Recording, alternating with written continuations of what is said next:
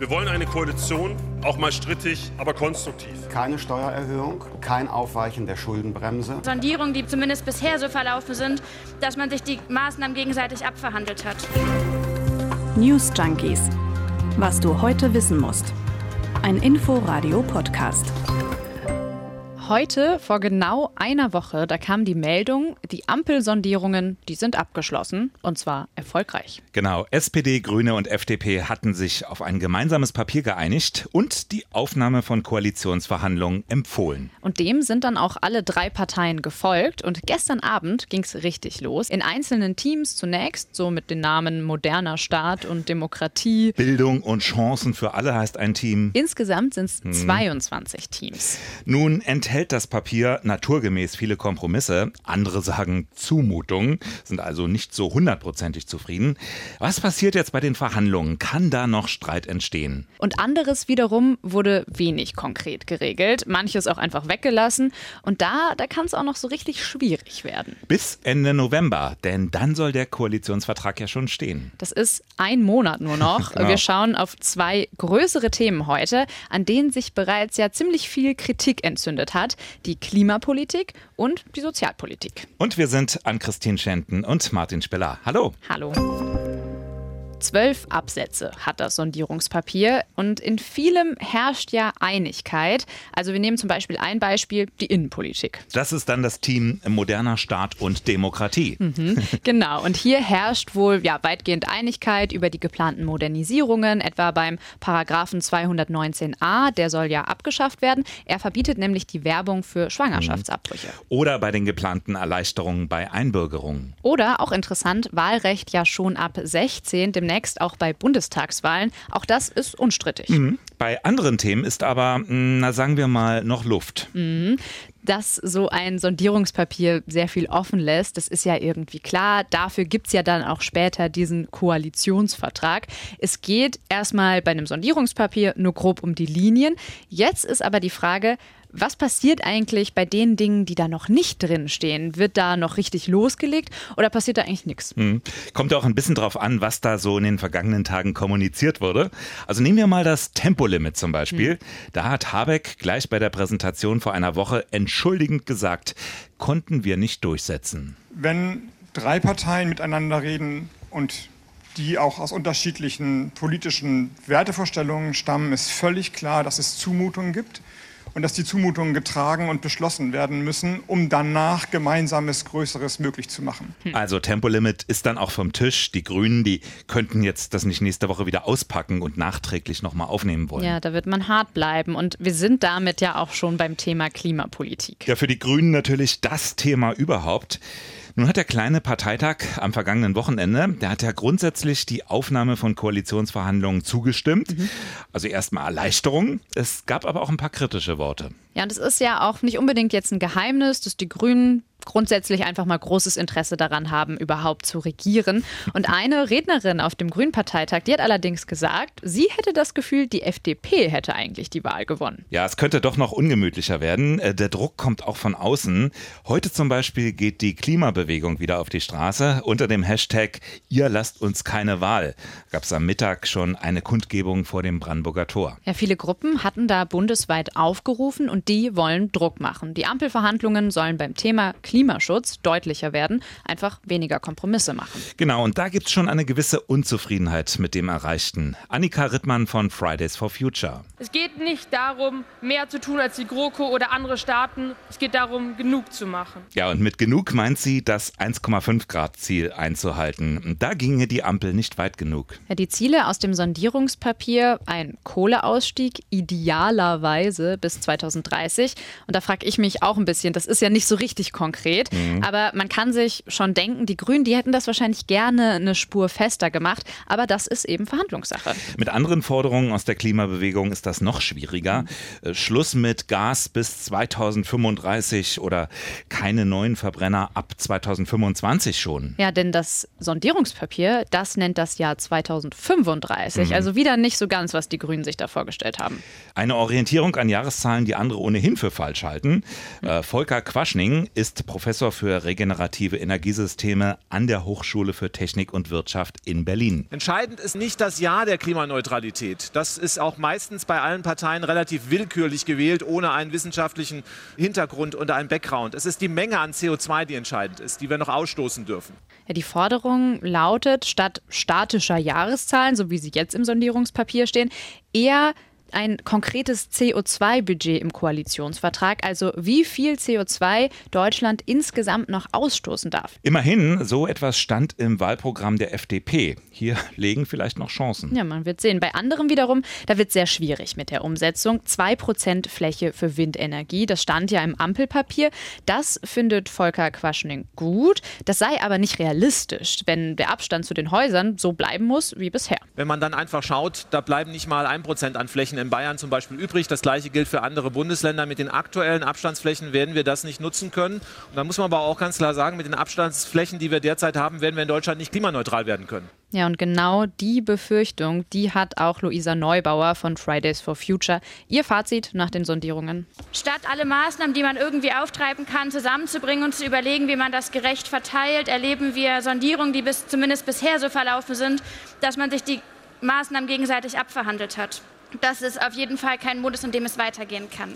Ja, wie geht es jetzt weiter? Also, dass da jetzt noch viel hinzukommt, das gilt als unwahrscheinlich. Da ist die Frage, wurde da jetzt eine Chance verpasst? War man vielleicht doch zu sehr auf diese Harmonie aus? Hätten die Grünen mehr durchsetzen können?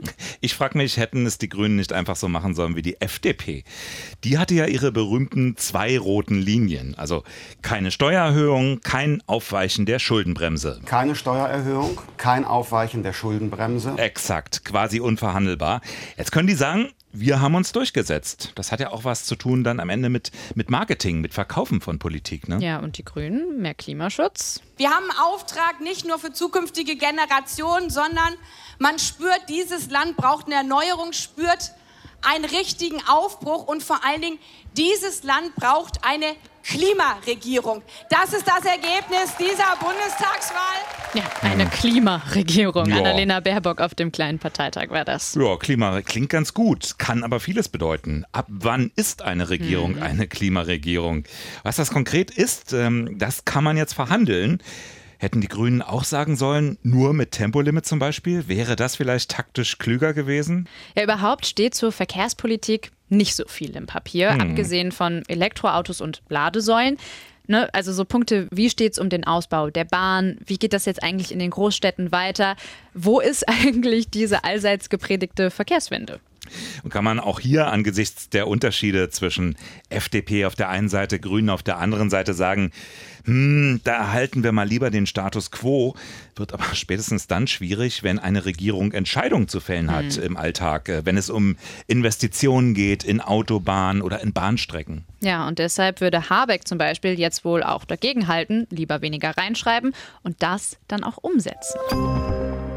Wir haben es ja schon erwähnt, aus manchen Ecken hört man jetzt, die FDP, die sei die heimliche Gewinnerin der Sondierungsgespräche. Die Partei, die hat Druck gemacht und eben gegenüber Grünen und SPD einige ihrer Kernpunkte auch durchsetzen können. Ich wiederhole, kein Aufweichen der Schuldenbremse, keine Steuererhöhung, nicht mal eine Vermögenssteuer. Ja, so oder so wird in den nächsten Jahren aber einiges an Investitionsgeld benötigt werden für den Klimaschutz, aber auch die Digitalisierung, die wird teuer. Dazu kommen Bildungsreformen und und und, und. Insgesamt sollen 50 Milliarden Euro mehr ausgegeben werden. Robert Habeck klang nach den Sondierungsgesprächen so. Es ist ja bekannt, dass die finanzpolitischen Vorstellungen zumindest von FDP und Grünen weit auseinanderlagen. Und trotzdem ist es gelungen, den Parteien insofern Rechnung zu tragen, dass die Belastung, die die FDP nicht wollte, nicht kommen für die Bürgerinnen und Bürger und trotzdem genug Investitionsspielraum geschaffen werden wird, dass die Zukunftsinvestitionen in Digitalisierung, in Klimaschutz, in Forschung und Entwicklung gestemmt werden können. Ganz viele Investitionen, aber keine höheren Steuern. Nur woher kommt dann das Geld? Das wird noch zu verhandeln sein. Ja, im Gespräch ist zum Beispiel, dass öffentliche Unternehmen oder auch Förderbanken wie die KfW da eine große Rolle spielen sollen. Da geht auch die FDP mit. Die setzt aber auch noch auf etwas anderes. Jetzt hier mal Volker Wissing, Generalsekretär der FDP. Und gleichzeitig haben wir die Situation, dass wir ja vor allen Dingen private Investitionen brauchen, um Klimaschutz, Klimaneutralität zu schaffen. Und äh, deswegen sind auch Steuererhöhungen zu Recht ausgeschlossen worden. Also private Investitionen sollen es regeln. Die Grünen wollen, klar, die Finanzpolitik am liebsten mit dem Thema Klimaschutz verbinden. Ja, und SPD und FDP, die gehen da auch erstmal mit, aber es könnte trotzdem ein Streitthema werden. Mal ein Beispiel. Die Grünen wollen, dass Diesel als Kraftstoff nicht mehr steuerlich begünstigt wird. Das heißt, Diesel würde teurer werden und der Staat im Umkehrschluss auch mehr einnehmen. Was Christian Lindner allerdings als Steuererhöhung hintenrum sieht. Und wie immer gilt, beim Benzinpreis hört der Spaß auf in Deutschland. ja. Im Grunde genommen prallen also zwei Kernthemen aufeinander. Klimaschutz bei den Grünen, Steuerpolitik bei der FDP. Das wird noch interessant. Ja, und wir haben es ja schon gesagt, einige Dinge, die in den Sondierungspapieren stehen, die sind nicht mehr verhandelbar. Zum Beispiel der Mindestlohn, der wurde ja jetzt auf 12 Euro pro Stunde angehoben und Hartz IV wird zum Bürgergeld. Mhm. Wobei da jetzt auch noch viele fragen, was heißt das überhaupt? Bürgergeld. Mhm. Kritiker, zum Beispiel auch die Grüne Jugend, die sagt, ja, das Bürgergeld oder auch Bürgerinnengeld, wie die Grünen es jetzt nennen, darf nicht einfach nur ja, neuer Name für ein altes System sein. Es braucht tatsächlich eine vollständige Abkehr von Hartz IV. Hm, Das liest sich ja alles erstmal ein bisschen schwammig im Sondierungspapier. Was sich ändern soll, Empfänger des Bürgergeldes sollen mehr von dem Geld, was sie zusätzlich einnehmen, behalten dürfen.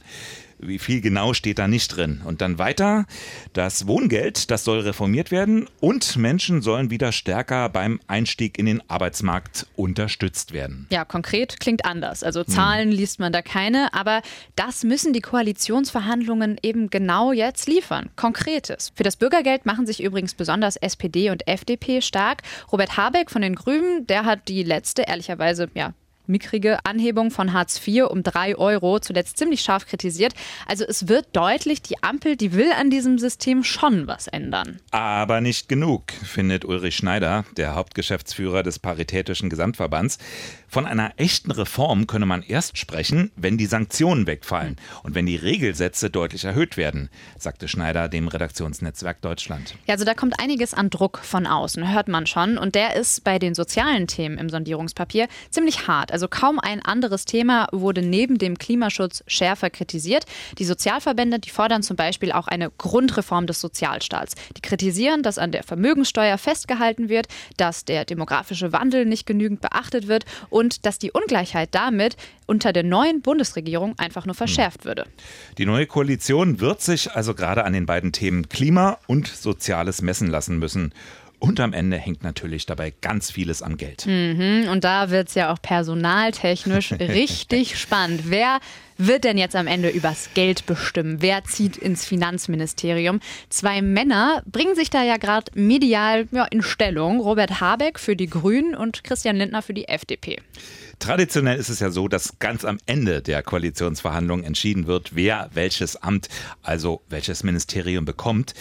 Die stärkste Partei, in dem Fall die SPD, die wird, das ist eigentlich klar, den Kanzler stellen und der dürfte dann heißen Olaf Scholz. Mhm, Und die zweitstärkste Partei, in dem Fall die Grünen, die dürfen sich dann eigentlich ein Amt auswählen. Also da könnte Habeck, Stichwort Finanzministerium, Lindner also vielleicht zuvorkommen. Vielleicht, aber das ist natürlich alles informell. Kann auch alles ganz anders laufen. Annalena Baerbock will Außenministerin oder Klimaministerin werden oder so und schnappt Habeck die Entscheidung dann am Ende weg. Ja, das kann alles passieren. Es sagen viele, dass Habeck die besten Chancen auf das Finanzministerium hätte, weil er war schon mal Minister in Schleswig-Holstein, hat also Regierungserfahrung. Lindner hat das nicht. Und das Amt des Finanzministers, das gilt immerhin als das zweitmächtigste in der Bundesregierung, denn der Finanzminister, der hat sogar ein Vetorecht. Allerdings findet auch Christian Lindner viel Unterstützung, vor allem in der eigenen Partei. Auch wenn Volker Wissing hier noch ein bisschen ausweicht. Zunächst einmal müssen wir über Inhalte sprechen. Wenn man sich nicht auf ein Programm zuerst verständigt, dann macht es keinen Sinn, äh, sich mit Ressortfragen zu beschäftigen. Wir haben auch gar keine Zeit, uns jetzt mit diesen Fragen zu, tief zu beschäftigen, weil wir müssen jetzt klären, wie kriegen wir ein Programm hin, das Deutschland modernisiert, das die Probleme unseres Landes nicht nur erörtert, sondern auch löst. Und das erfordert unsere ganze Kraft und Aufmerksamkeit. Ja, aber die Ressortfragen, die interessieren auch einige im EU-Parlament. Wer den Posten kriegt, das wird da auch besprochen. Das habe ich in der Taz gelesen. Dort wird nämlich nächstes Jahr eine neue Finanzpolitik entworfen. Und einige, allerdings auch eher die europäischen Grünen, die würden schon ganz gerne Habeck als Finanzminister sehen. Aber auch Lindner hat da wohl seine Fans. Ja, mal sehen, wer diesen Machtkampf am Ende gewinnt. Ja, und dann soll es ja auch noch um ein ganz neues Ministerium gehen. Und zwar soll es ein Klimaministerium geben. Auch da hat sich ja noch niemand so richtig klar in Stellung gebracht. Also, Personalfragen kommen aber natürlich am Ende, Ende November. Bis dahin ist es noch ein langer Weg. Und mit Sicherheit wird es auch wieder Überraschungen geben. Wir mhm. erinnern uns an eine gewisse Franziska Giffey, die 2018 plötzlich von der Bezirksbürgermeisterin in Neukölln zur Familienministerin gemacht wurde. Mhm, das war eine Überraschung, mhm. für mich zumindest. Ähm, ein Minister und eine Ministerin, das ist ja so, muss ja nicht unbedingt im Bundestag sitzen. Deswegen geht genau. das. Wir beobachten die Koalitionsverhandlungen für euch natürlich ganz genau durch unser Bürofenster direkt rüber aufs Messegelände. Ja, wir bleiben dran. Das wird anstrengend werden. Ja, es wird anstrengend werden. Das ist ein kurzer Kommentar aus anderen Koalitionsverhandlungen, weil es laufen ja gerade zwei in dieser Stadt. Genau, es gibt ja noch ein weiteres Team, das Berliner Team. Die Koalitionsverhandlungen für die Berliner Regierung, die starten heute. SPD, Grüne und Linke verhandeln da jetzt einen Vertrag aus. Ja, auch hier wird es einige Knackpunkte geben. Bauen und Wohnen. Ihr erinnert euch an das Volksbegehren. Mhm, dann die Reform der Bürgerämter, Gesundheitspolitik. Mehr Geld für Pflegende. Und ganz wichtig natürlich der Ausbau der Stadtautobahn A100. Ja, und auch in Berlin wird wohl das Geld am Ende entscheiden, wo die Reise hingeht. Spannend wird deshalb auch hier sein, wer am Ende Finanzsenator wird. Oder Finanzsenatorin. Wir machen da jetzt einfach mal einen Strich drunter und lassen die Teams einfach mal verhandeln, ganz entspannt. Aber wie gesagt, ne, wenn eine neue Regierung, egal ob im Bund oder in Berlin steht, natürlich, ihr erfahrt es als erstes bei uns, klar. Word. Zeit für einen kleinen Rückblick in den News Junkies vor genau zehn Tagen. Da haben wir uns hier beschäftigt mit dem Streit zwischen der EU und Polen. Genau, dem drohenden Pol-Exit. Hm, und der Streit, der war jetzt auch Thema auf dem EU-Gipfel in Brüssel. Ja, und auch da war man sich nicht einig. Einerseits sollen zum Beispiel Corona-Wiederaufbauhilfen weiter eingefroren bleiben. Andererseits gab es wieder ja eher versöhnliche Töne von Bundeskanzlerin Merkel. Ergebnis, das Thema Polen soll in der Abschlusserklärung zum Gipfel nun nicht mehr genannt werden. Im Inforadio haben wir heute Morgen gesprochen mit Jürgen Trittin. Der Grünpolitiker sitzt im Auswärtigen Ausschuss. Und er zeigte sich trotzdem zufrieden mit dem Gipfelverlauf. Ich freue mich, dass die EU-Kommission aufgefordert worden ist, alle Instrumente die äh, zur Einhaltung der europäischen Verträge vorgesehen sind, tatsächlich durchzuprüfen. Man kann sich nicht vorhalten lassen, dass das, was Polen unterschrieben hat, und ratifiziert hat übrigens durch Gesetze, dass man Mitglied der Europäischen Union ist und dass man sich an die europäischen Gesetze halten will, dass man das, was man selber unterschrieben hat, anschließend für Erpressung erklärt. Ja, das Problem wurde also nicht wirklich gelöst. Ja, dafür wurde Merkel am Schluss mit stehendem Applaus verabschiedet. Und damit sind auch wir am Ende, nicht nur für heute, sondern für die ganze Woche. Mhm. Montag begrüßen euch dann wieder Leonie Schwarzer und Konrad Spremberg hier in den News Junkies. Ja, und bis dahin schönes Wochenende und bis dann. Tschüss. News Junkies. Was du heute wissen musst. Ein Podcast von Inforadio. Wir lieben das Warum.